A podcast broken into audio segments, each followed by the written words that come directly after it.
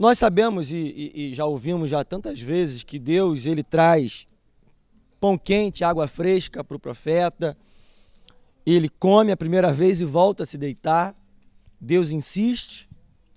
Dessa vez ele se levanta, come e segue sua viagem por 40 dias até o monte chamado de Horebe ou Sinai, dependendo da tradução que você tenha da Bíblia. E quando Elias entra nessa caverna, Deus tem uma pergunta para ele: O que você está fazendo aqui, Elias? E nesses dias eu meditando e ouvindo também algumas coisas, Deus, em alguns momentos no Antigo Testamento, em três momentos principalmente, faz perguntas a homens, a pessoas que são interessantes. Gênesis capítulo 3, versículo 9, nos mostra que após o pecado cometido pelo casal, Deus ele vai até o lugar aonde estava acostumado a se encontrar com eles e pergunta: Onde vocês estão? Onde você está, Abel? Eu, eu comentei até isso de manhã e a gente canta muito sobre o lugar secreto, né? É uma música que tem sido cantada, entoada semanas após semanas. E através desse texto eu aprendo que Deus ele sempre frequenta o lugar secreto. Aleluia. É a gente que falta as reuniões com ele. Deus sabe muito bem qual o horário do encontro, sabe muito bem aonde nos encontra. Aleluia. Mas essa reunião aqui Adão faltou. Deus, ele quer um relacionamento conosco. E o homem se esconde.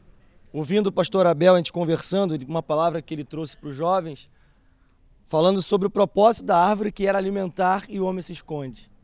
A gente utiliza algumas ferramentas que Deus nos deu com o propósito errado.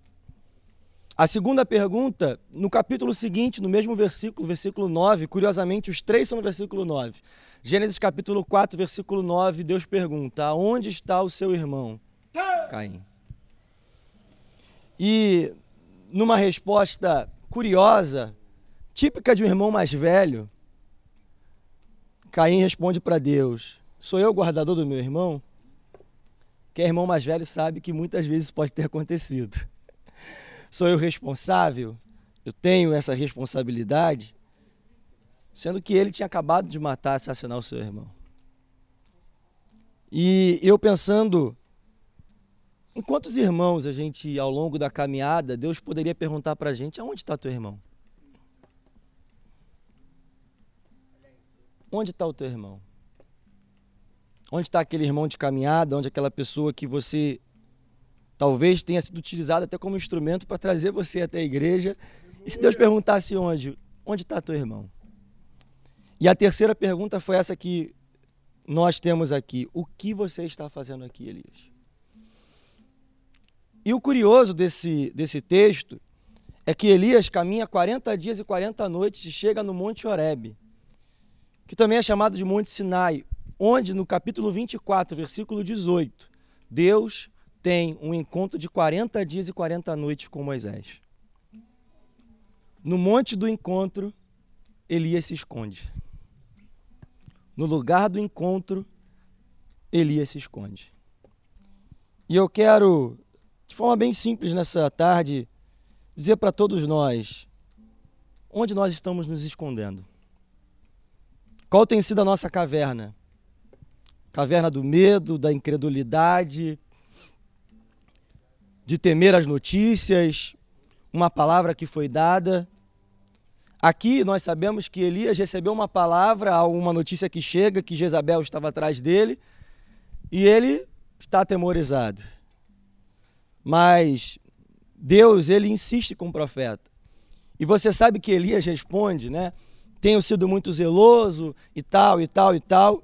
Deus faz uma cena extraordinária para Elias, onde ele não estava no fogo, onde ele estava na brisa suave.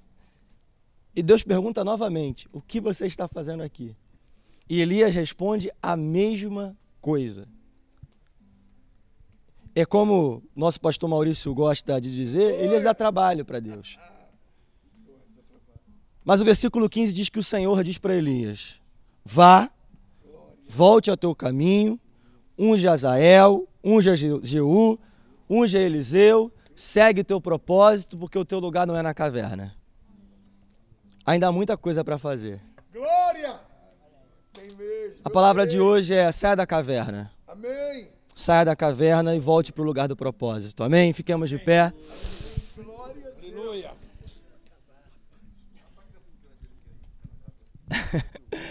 Senhor Deus, meu Pai, nessa tarde, quero agradecer pela tua palavra, por aquilo, Pai, que nós recebemos nessa tarde, Senhor. Oh, Deus. Deus, que não. Pai, não nos acostumemos, Senhor, à caverna. É. O lugar do encontro é um lugar do encontro, Senhor. O lugar do Meu encontro, Pai, é o Deus, lugar onde nós aleluia. temos um relacionamento contigo, Pai, de intimidade. Pai. Aleluia. Pai, de diálogo, Pai, de ouvir a tua voz e falar contigo também, Senhor. É verdade. Que não, Pai, não possamos, Pai, nos esconder em cavernas, É Pai, nos lugares aonde o Senhor quer falar, Pai. Que o Senhor não nos pergunte aonde nós estamos e o que nós Aleluia. estamos fazendo aqui, Senhor. Porque nós sabemos que nós temos uma missão, um Sabemos propósito, mesmo. um destino, Pai, que o Senhor nos separou. É verdade.